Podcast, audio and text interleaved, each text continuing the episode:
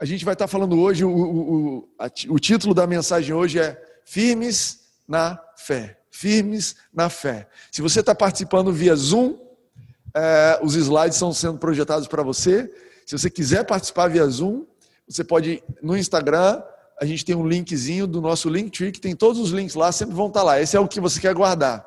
Então, entra no Instagram, arroba Nova Ipanema, você vai ter um linkzinho lá só na bio, e quando você clicar nesse link, você tem todos os links de, de culto da manhã, reunião de oração, grupo de conexão, tempo das crianças, e aí você pode participar no Zoom com a gente. Você também pode entrar no Nova Igreja Ipanema, é, no YouTube, é um canal novo que a gente abriu, e ah, você também pode acessar via Instagram, óbvio, arroba Nova Igreja Ipanema, enfim, vários canais para alcançar você onde você está.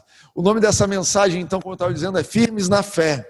E é uma mensagem diferente porque é, hoje eu estou falando de algo que me alimentou essa semana.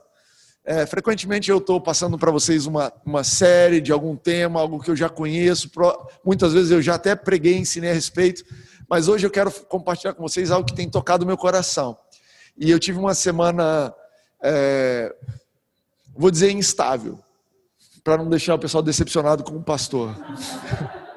Tive uma semana instável, uma semana onde eu precisei é, do apoio do Espírito Santo, precisei é, falar com ele várias vezes por dia. E a mensagem que ele me deu, que eu queria deixar registrada para vocês, é um verso que está em Isaías 7, versículo 9. Diz assim: está uh, ali na projeção: Se vocês não se firmarem sobre a fé, não terão onde pisar firme. Se vocês não se firmarem sobre a fé, não terão onde pisar firme. O contexto desse versículo aqui é que um rei recebe a notícia, a ameaça de outros dois reis, dizendo: Olha, eu vou atacar vocês. Eu, nós unimos as nossas forças contra você. E esse rei recebe imediatamente em sequência, né? Deus envia o profeta Isaías, naquela época não tinha o Espírito Santo habitando em nós. Então, o profeta, ele, o Espírito Santo é, inspirava o profeta para levar uma mensagem, o profeta Isaías levou a mensagem de Deus, a mensagem foi: não tenha medo, isso não vai acontecer, eu estou cuidando de você, estou protegendo, e no final da mensagem diz assim: se você não se firmar sobre a fé, você não vai ter onde pisar firme. Ou seja, olha, tudo que eu estou dizendo para você depende da sua fé, está firme. Fique firme na sua fé. Não se abale pelas notícias, fique firme na sua fé. E essa foi a mensagem que Deus compartilhou comigo, me, me sustentou, me fortaleceu essa semana, e eu queria que isso te fortalecesse também. Queria que fosse uma mensagem que estivesse é, é, pegando o teu coração e enchendo ele de fé para você. Cara, eu não sei quais ameaças que tem passado no seu ouvido, não sei se é, às vezes é, é um sintoma, uma dor, às vezes é, um, é uma, uma relação ríspida, uma discussão, um, um anúncio de uma demissão, alguma coisa desse tipo. Enfim, existem muitas formas de ameaça. Mas o nosso Deus, ele diz: não se preocupe, eu estou cuidando de você. O Rafa falou aqui sobre um Deus que nos leva para passos verdejantes, né? Salmo 23 fala: O Senhor é meu pastor, nada me faltará. Ele nos leva para águas tranquilas. Então, olha só: enquanto o mundo te diz que vai tudo cair, enquanto as ameaças estão à sua volta, o seu Deus, o seu Pai está te dizendo: Eu vou te levar para um lugar de abundância. E aí, ele te diz também: fica firme nessa fé se sustenta nessa fé. A Bíblia diz que o justo viverá pela fé. E esse assunto fé, né? Então, o título da mensagem, Firmes na Fé. É, fé é um assunto muito interessante porque é, nós brasileiros somos um povo de fé. Estava avaliando essa semana. O brasileiro sempre acredita, né? Nós, eu sempre acredito, né? Acho que é um slogan aí.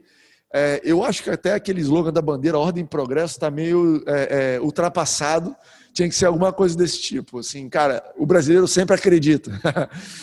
e a gente usa, né? É, eu anotei aqui alguns termos até legais. A gente usa o termo boa fé, né? Quando alguém age de maneira honrosa. Né? Então, as pessoas falam, não, ele agiu de boa fé. Ou então agiu de má fé, quando a pessoa tinha a intenção de te enganar. É um termo comum, né? A pessoa está falando de fé, nem sabe o que está falando, ou, ou, não se refere à mesma fé que a gente fala aqui.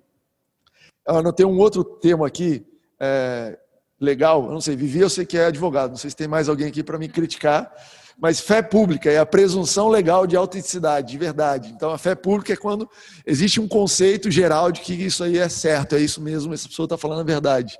Às vezes a gente também usa o termo pode botar fé, né? A pessoa fala, você vira para a pessoa e fala, cara, vai lá em casa que vai ter comida. A pessoa, será que vai ter? Aí você fala, não, pode botar fé que tem, cara, bota fé em mim. Né, a gente usa essa expressão. E, mas é possível você ter fé, falar de fé, ser um povo que acredita e isso não fazer diferença na sua vida? Essa é a pergunta que eu faço para você. É possível você ser um povo que, quando alguém te pergunta, cara, como é que você está? Não, eu tenho fé em Deus, mas isso não fazer diferença?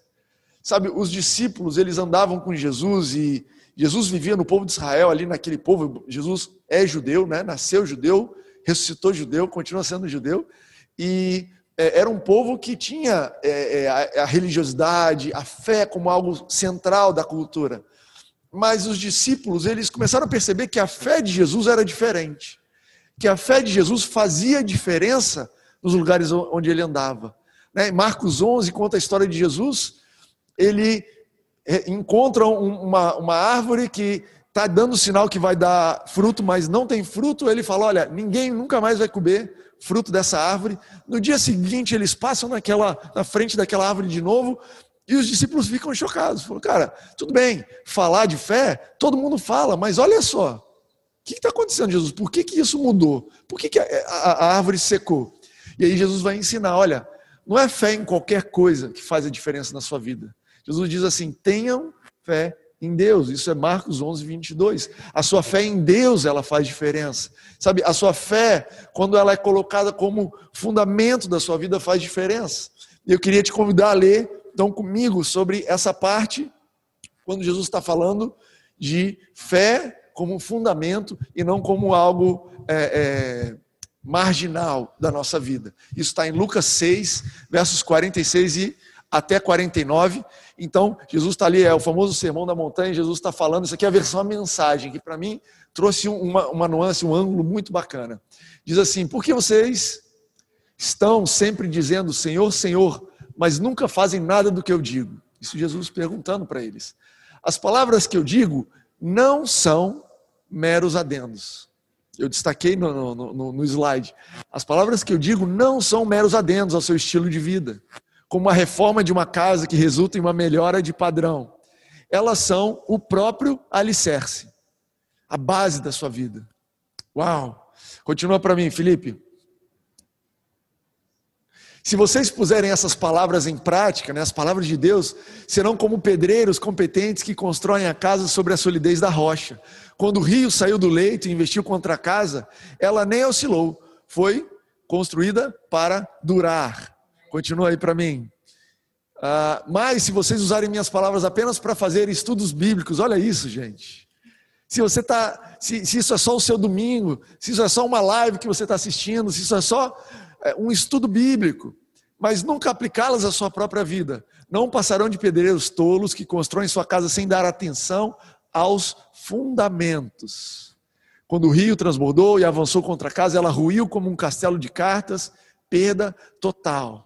Sabe, essa mensagem é para você, para que você não passe por uma perda total, para que você não veja a sua vida ruir.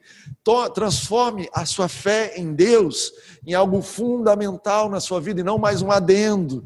Ser cristão não é mais uma característica da minha vida. A minha fé em Jesus não é mais uma nuance, não é mais um, é, é, é, mais uma é, aspecto da minha vida. Não, eu tenho muitos aspectos, tenho muitas práticas, muitos hábitos, e um deles é ser cristão. Não, não, não. Ser cristão não é sobre mais um adicional ao meu estilo de vida. Ser cristão é sobre fundamentar a sua vida. Quando Jesus ele diz assim, olha, tenham fé em Deus, ele está dizendo, coloque isso como o alicerce da sua vida. E o que eu acho interessante é que a versão comum dessa Bíblia fala sobre o homem que construiu a casa sobre a rocha e sobre a areia, né? A versão a mensagem ela é mais é, é, ilustrativa. E quando eu era criança, eu sempre ouvi essa história e achava assim: o cara que construiu na areia construiu a casa lá na praia, na beira da praia. Pô, a gente que vive no Rio de Janeiro, a gente sabe que não dá para botar nem barraca na perna da praia, que a, o mar sobe e derruba o seu negócio. Pô, esse cara era maluco mesmo, né? E o outro camarada que era em cima da pedra, lá em cima da pedra da Gávea. Então esse cara aqui tá, pô, dá para ver de longe uma pessoa que tem a vida sobre a pedra e um cara que está na praia. É óbvio o negócio. Mas quando você lê Mateus, é, Lucas 6, ele vai dizer assim, né? Um constrói a casa sobre a areia, o outro cava fundo até achar a rocha. E o que é interessante sobre isso é que, olhando de fora, você não consegue saber se a casa está fundamentada sobre areia ou se ela cavou funda, porque o fundamento você não vê. Então, quando a gente olha para a nossa vida, quando você olha para a vida das pessoas, você não sabe quem é que está construindo a vida deles em cima da fé, quem é que a fé é um alicerce e quem que a fé é algo superficial. Para piorar, muitas vezes na nossa própria vida a gente não consegue ver isso.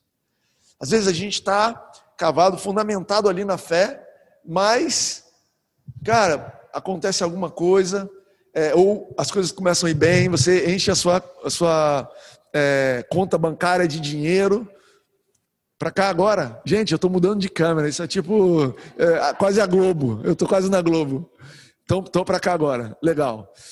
É, às vezes a sua vida começa a ir bem, você começa a ir para academia, você começa a confiar na sua saúde, na sua disciplina, a sua vida começa a ir bem e você ah, começa a confiar na sua conta bancária, ou você começa a confiar nos amigos que você tem, quem você conhece, e você começa a olhar a sua vida e começa a achar que a sua vida está sustentada por essas coisas. Entende? Sustentada por coisas que a Bíblia chama de areia. E eu me identifico com isso. Quantas vezes eu passo, ah, às vezes, preocupado com algo, Trabalho é um lugar mais óbvio, né? Às vezes preocupado, vou perder esse emprego, eu vou, eu vou perder essa oportunidade, as coisas não vão dar certo, vou tomar a decisão errada. E Deus tem que me lembrar, Timóteo, o que você está vendo na superfície é o seu emprego, mas isso aqui é areia. Eu quero te lembrar que eu te dei esse emprego, eu te dei essa oportunidade, eu que te sustento. Você não está fundamentado naquilo que você está vendo, você está fundamentado no que está lá embaixo, na sua fé. Essa é o alicerce da sua vida. Isso me alimentou essa semana, é bom demais isso, né? Eu queria te convidar então a declarar comigo.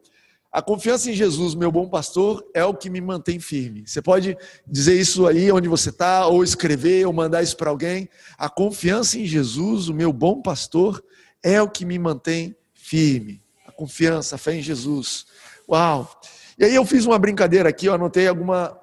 Quero fazer um contraste rápido para você entender a diferença do que é fundamental e do que é opcional. A gente entende essa ideia de opcional porque quando você vai comprar um carro, né, tem os opcionais. Mas vamos lá, fiz uma lista aqui. Saúde é fundamental. Roupas é opcional. Entende isso? Descansar é fundamental. Viajar é opcional. Eu posso descansar e eu posso descansar viajando. Mas se não dá para viajar, opcional. Eu vou descansar onde eu estou. Eu preciso descansar. Um lar em harmonia é fundamental. Um bom imóvel é opcional. Tem gente desesperada arrumando uma briga em casa porque quer um bom imóvel, porque a gente tem que fazer. E isso é opcional, gente. E, e, e, é bom, tá? Eu não estou dizendo que é ruim, não. Eu só estou te dizendo que o fundamental é um lar em harmonia. Isso tem um valor de alicerce para a sua vida. Orar é fundamental. Pregar é opcional. Eu estou aqui pregando para você hoje é, é importante que alguém pregue, mas o mais importante, o fundamento da nossa vida é falar com Deus. Isso é fundamental, isso a gente não pode abrir mão. Generosidade é fundamental, poupar é opcional. Eita! E percebe, percebe só, tudo que eu falei de opcional, roupas, viajar, bom imóvel, pregar, poupar, tudo isso eu quero para minha vida. São opcionais e não tem nada contra opcionais. Mas o fundamento da minha vida não é esse. Não é isso que vai tirar a, a, a, harmonia do meu lar. Não é isso que vai tirar a generosidade do meu coração. Olha, se eu vou deixar, a minha poupança vai diminuir para ser generoso, então que seja. Porque a minha intenção é cuidar daquilo que é fundamental em primeiro lugar. Amém? E um carro, né? Um carro tem um combustível. Combustível é fundamental, concorda comigo? O som é opcional.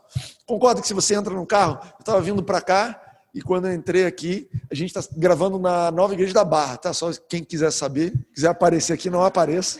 A gente não vai estar tá aqui. Acabou de gravar, vamos embora. Mas quando chegou, meu carro entrou ali, entrou na reserva. Eu falei, Ih, eu tenho que, saindo daqui, eu tenho que abastecer. Isso não é opcional, não é um luxo.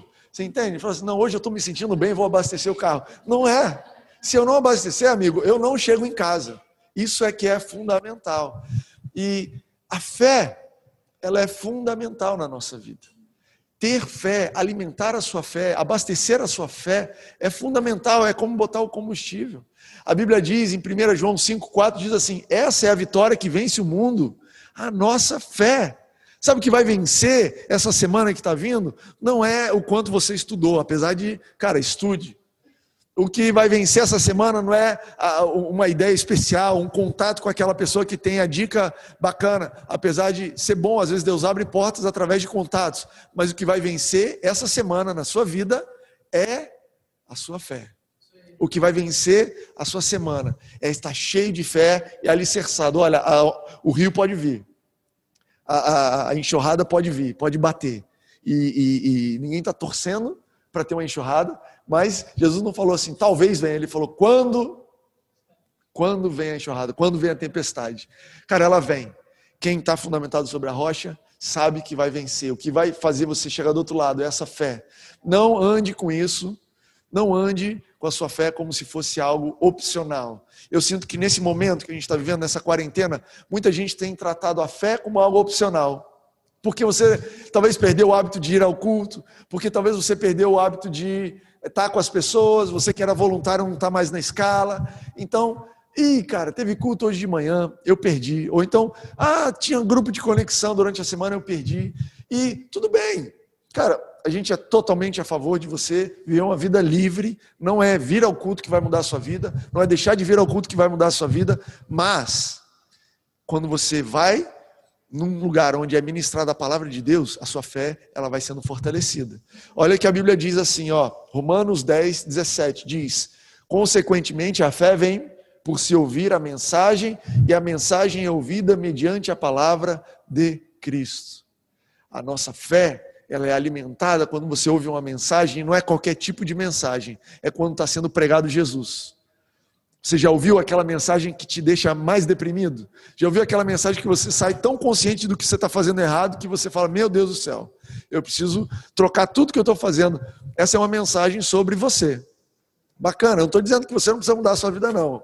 Mas a mensagem que alimenta a sua fé é a mensagem de Jesus. É a mensagem que exalta o que Jesus fez, quem ele é, o que a cruz significa. Quando você ouve esse tipo de mensagem, você entende que ele já cuidou de tudo, que ele é o alicerce, que você pode construir a sua vida e que a tempestade não vai derrubar. Isso alimenta a sua vida. Esse tipo de mensagem, você não pode levar isso como opcional. Você não pode levar isso como se fosse um luxo, como se você tivesse escolha. Sabe? Não ande a sua vida com a sua fé como se estivesse na reserva. O tanque da fé está na reserva. De vez em quando eu encontro uma pessoa que o tanque da fé já acabou. Já ouviu falar de pane seca? Pane seca da fé. Enquanto a pessoa desesperada, correndo de um lado para o outro, o que, que eu vou fazer? Pô, tem N histórias na Bíblia assim, né? Mas Davi, quando ele encontrou o exército ali, Golias estava 40 dias pregando para eles é, é, incredulidade. Depois de 40 dias, o, o, o exército inteiro de Israel estava sem fé para fazer mais nada. Teve que vir um camarada de outro lugar que provavelmente estava ouvindo outra mensagem, provavelmente estava conectado na nova da época lá ele veio cheio de fé e chegou lá e falou: Gente, vocês estão sem fé, o tanque de vocês está na pane seca, né? ninguém vai fazer nada a respeito disso. Não, não, não, eu vou fazer alguma coisa a respeito.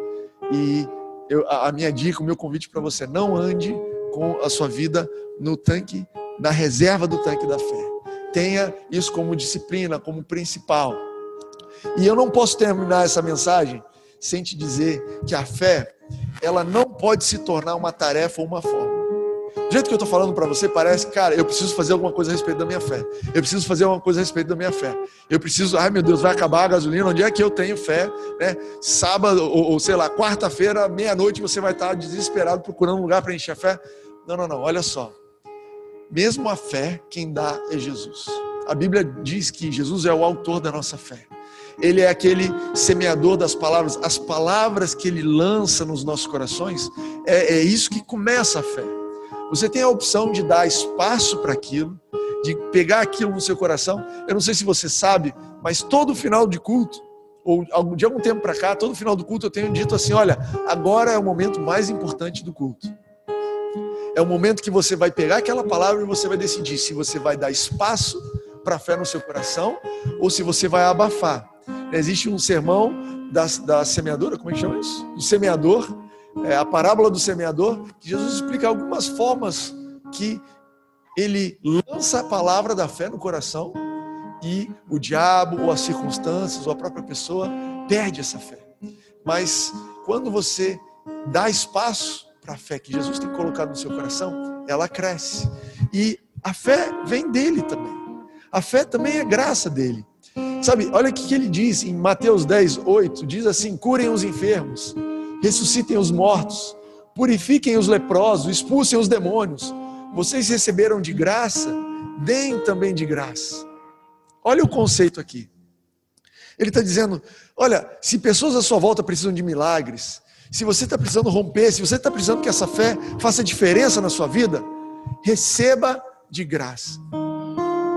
O ponto principal é: receba de Jesus provisão de fé para que você possa ir além. E olha, eu não sei como é que está a sua fé, mas talvez você estava pensando assim: eu quero ter fé para essa semana é, é, poder responder bem às pessoas, não ficar é, ansioso, ansiosa, não, não me preocupar com isso, com aquilo. Mas olha o que Jesus está dizendo: olha, curem os enfermos. Eu não sei se você encheu seu coração de fé para curar, se, cooperar com Jesus para curar alguém essa semana, mas ele está dizendo: curem os enfermos. Né? Ele diz assim: ressuscitem os mortos, meu Deus. Oh, ressuscitem os mortos, não sei, nutre isso no seu coração. Deixe essa fé fluir de dentro de você. Purifique os leprosos, expulsem os demônios. Receba pela graça, receba de graça, provisão de fé para andar nesse lugar e dê de graça. Sabe, a igreja precisa aprender a receber. Nós precisamos aprender a receber, receber do Espírito Santo essa fé que vai avançar. Eu quero finalizar com Romanos 12, 3. Diz assim: Por isso, pela graça que me foi dada, digo a todos vocês, isso aqui é Paulo lendo. Ninguém tenha de si mesmo um conceito mais elevado do que deve ter, mas ao contrário, tenha um conceito equilibrado, de acordo com a medida de fé que Deus lhe concedeu. Romanos 12, versículo 3. De acordo com a medida de fé que Deus lhe concedeu. Deus tem uma medida de fé para você hoje. Deus tem uma medida de fé para você amanhã. Ande nessa medida de fé. Receba essa medida de fé pela graça e deixe ele fluir no teu coração. Amém? Uh, eu quero terminar essa mensagem. Eu quero ler de novo o versículo que me sustentou e tem me sustentado essa semana. Isaías 7,9. Se vocês não se firmarem sobre a fé, não terão onde pisar firme. Eu quero que eu quero encorajar você e eu quero declarar sobre a sua vida o contrário disso. Porque você está fundamentado na fé, os seus passos vão ser firmes essa semana. Porque a sua fé é o fundamento, o alicerce da sua vida, você vai avançar de forma firme, sem retroceder, sabendo que Deus está contigo. Amém? Se você não conhece esse Deus, se você nunca entregou a sua vida para Jesus, agora é a oportunidade. Faça oração onde você estiver. Fala, Jesus, eu sempre tive fé em um monte de coisa, mas eu hoje entendi pelo Espírito Santo que você precisa ser o fundamento da minha vida. Eu quero me entregar a você. Faça essa oração de forma honesta, singela. Jesus está te ouvindo. E depois entre em contato com alguma igreja local. Mande uma mensagem para a gente. A gente quer estar junto com você.